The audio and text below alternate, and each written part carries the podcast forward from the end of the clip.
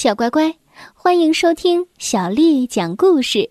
我是杨涵姐姐。今天呢，杨涵姐姐继续为小朋友们讲的是道格拉斯系列故事。今天我们来讲道格拉斯系列故事的最后一集。别担心，道格拉斯。作者是来自英国的大卫·梅林，翻译叫做王林，是由天津出版传媒集团为我们出版的。别担心，道格拉斯。大熊道格拉斯正和爸爸一起玩儿。道格拉斯问爸爸：“你背后藏了什么东西呀？”爸爸将藏在背后的一只手伸了出来，看着空空的手掌，道格拉斯说：“这只手没有。”我要看另外一只手。爸爸笑了，这是为你准备的礼物。啊，原来是一顶崭新的毛线帽。道格拉斯说：“太棒了，谢谢爸爸。”道格拉斯从来没有戴过毛线帽，他迫不及待的想要给朋友们看。爸爸嘱咐道：“小心点儿。”话还没有说完，道格拉斯就已经跑远了。他兴奋地喊着：“哎，大家瞧着我，快看呐！”绵羊们咩咩地叫道：“道格拉斯，你的帽子真是太漂亮了！”道格拉斯骄傲地说：“我还能戴着帽子翻跟头呢！”果然。他翻了一个又一个，翻了一个又一个。忽然，他觉得有点不对劲儿了。道格拉斯吓呆了，他崭新的毛线帽就像一根长长的面条，缠绕在树枝上。道格拉斯急得快哭了。呃，怎么会这样呢？怎么会呢？我的帽子！绵羊们说：“你别担心，我们能把帽子修好。”他们先把凌乱的毛线绕成球，再把毛线球压成帽子的形状。绵羊们问：“嘿，这样满意吗？”道格拉斯说：“不满意。”绵羊们提出了一个想法。牛太太很聪明，她一定有办法。于是，他们一起找到了牛太太。牛太太想到了一个好办法，她照着镜子说道：“哎呦，戴在我的头上倒是挺美的。”道格拉斯可不觉得这是一个好主意。哦不！我要我原来的帽子。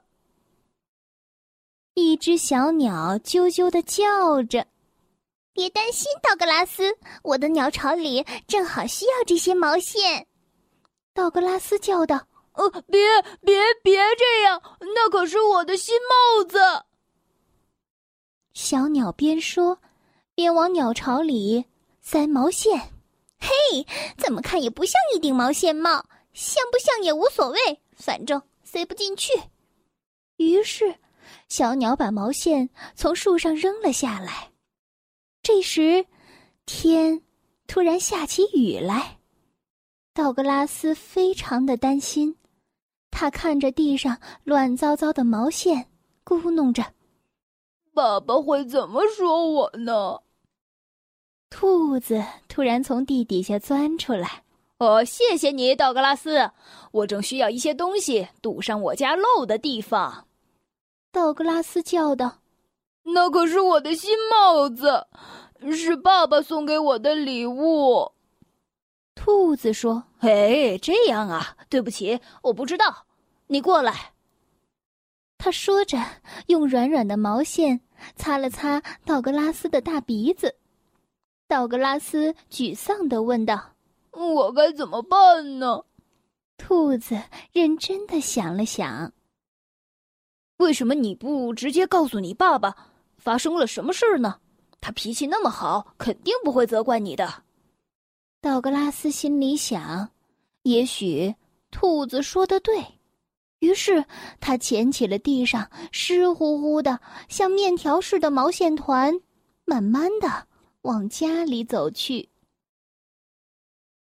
妈妈看到道格拉斯的样子，说：“哦，天哪，道格拉斯，瞧瞧你这邋遢的模样。”爸爸问道：“道格拉斯，你的新帽子呢？”于是，道格拉斯把事情一五一十的告诉了爸爸妈妈。爸爸说：“别担心，道格拉斯，看呐，我为你准备了什么样的礼物？快猜猜，礼物在哪只手里呀？”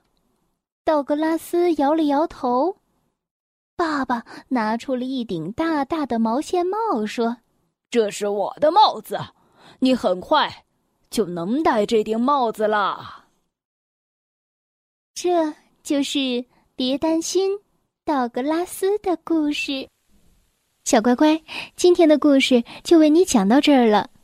如果你想听到更多的中文或者是英文的原版故事，欢迎添加小丽的微信公众号“爱读童书妈妈小丽”。接下来呢，又到了我们读诗的时间了。今天要为你读的是唐朝诗人白居易写的。大林寺桃花，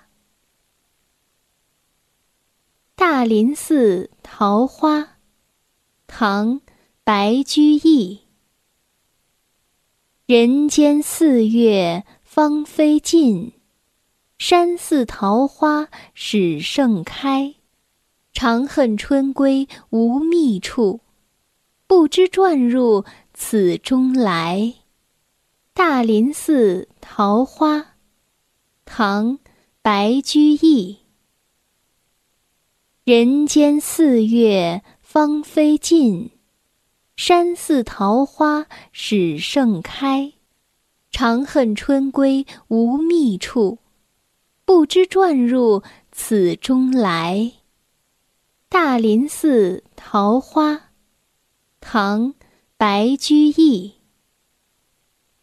人间四月。芳菲尽，山寺桃花始盛开。长恨春归无觅处，不知转入此中来。小乖乖，晚安。